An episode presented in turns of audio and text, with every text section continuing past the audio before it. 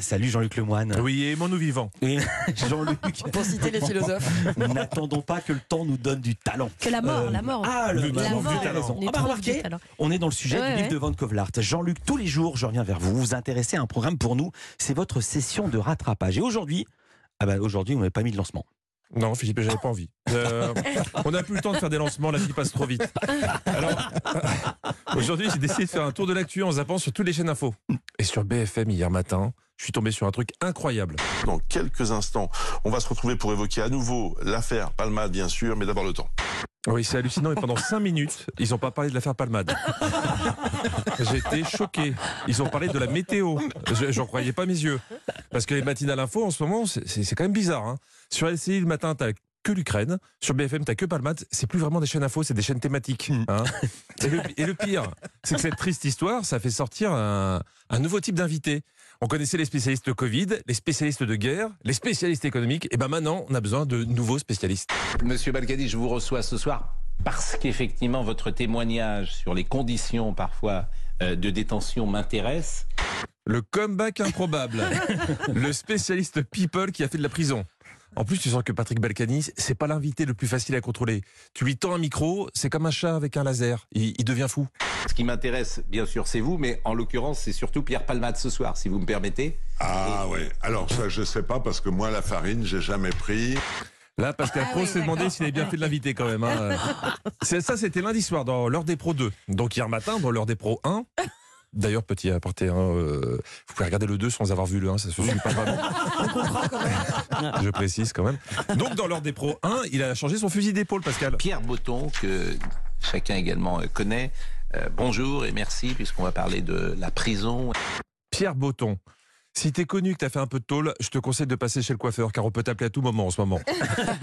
Euh, Pascal Pro qui a fait, euh, comme tous les jours, son édito. Alors là, c'était une réflexion sur les différentes affaires de ces dernières années. Et comment dire, euh, quand il a fait l'appel, t'avais vraiment pas envie d'être appelé. Benjamin Griveaux, Nicolas Hulot, Patrick Poivre d'Arvor, Harry Habitant, Adrien Quatennens, Roman Polanski, Damien Abad, Jean-Jacques Bourdin, Jean-Luc Lallet. Là, je pense que personne euh, voulait répondre présent. hein. Alors évidemment, il mettait pas toutes ces personnes dans le même sac. Hein. Ce n'est pas ça que voulait souligner Pascal. J'observe simplement que l'espace médiatique ne fait pas de quartier et qu'il dévore ses affaires avec délectation. Il a tellement raison. Et la preuve, après, ils ont fait un débat sur l'affaire Palmade. en zappant, j'ai eu aussi un peu peur. hein. Je suis tombé là-dessus. J'avais pas vu une annonce aussi solennelle depuis la mort de la reine Elisabeth. Ce dernier jour du mois de février 2023 marquera assurément un tournant dans l'histoire de la Fédération française de football. Le règne de Noël Legrette, 81 ans, a donc pris fin ce matin. Le Voilà, Noël Le s'en va. En même temps, comme il avait commencé son pot de départ en 2012, hein, il fallait bien que ça s'arrête un jour. Mais bon, on était quand même un peu inquiets, quand même. Génial. Parce qu'on n'arrête pas de nous dire qu'il va falloir travailler plus longtemps. C'est et c'est pas facile de retrouver du travail à 81 ans. Et bah arrêtez tout. Le suspense a duré une heure à midi. On apprenait sa démission à 13h. On nous annonçait ça. Noël Legrette qui a également annoncé aux membres du COMEX qu'il s'est vu offert par le président de la FIFA, Gianni Infantino, un nouveau poste euh, sans élection, une nomination. Une nomination sans élection, c'est ce que je préfère. Parce qu'après, quand il y a des votes, les gens ils peuvent donner leur avis. hein. Oui. Ils ont vraiment de l'argent à foutre en l'air, la FIFA. Et je m'en étais déjà rendu compte lundi, en regardant la cérémonie de The Best, qui récompensait les meilleurs footballeurs de l'année à la salle Playel. À un moment, ils étaient très fiers de nous dire ça. À présent, nous allons vivre un autre moment spécial. La chanson officielle de la cérémonie The Best FIFA. Ah là, je pouvais pas passer à côté.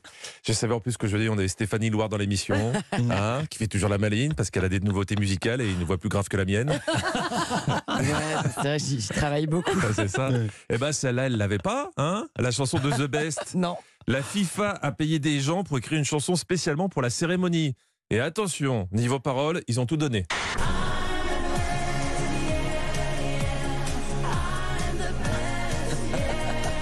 C'est vous l'auteur, Jean-Luc non Non, je suis pas capable.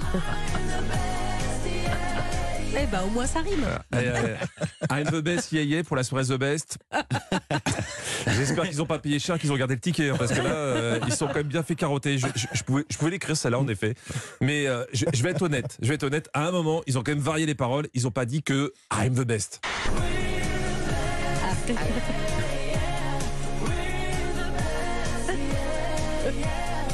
De l'argent bien investi. Mais tellement. Merci beaucoup, Jean-Luc. You're the best. À demain. Vous serez en spectacle ce vendredi à Saverne en Alsace et le 10 à Marquette-les-Lilles. Et chaque jour dans Historiquement Vôtre de 16h à 18h avec Stéphane Bern sur Europe 1. Vous avez vu cette leçon de musique, Stéphane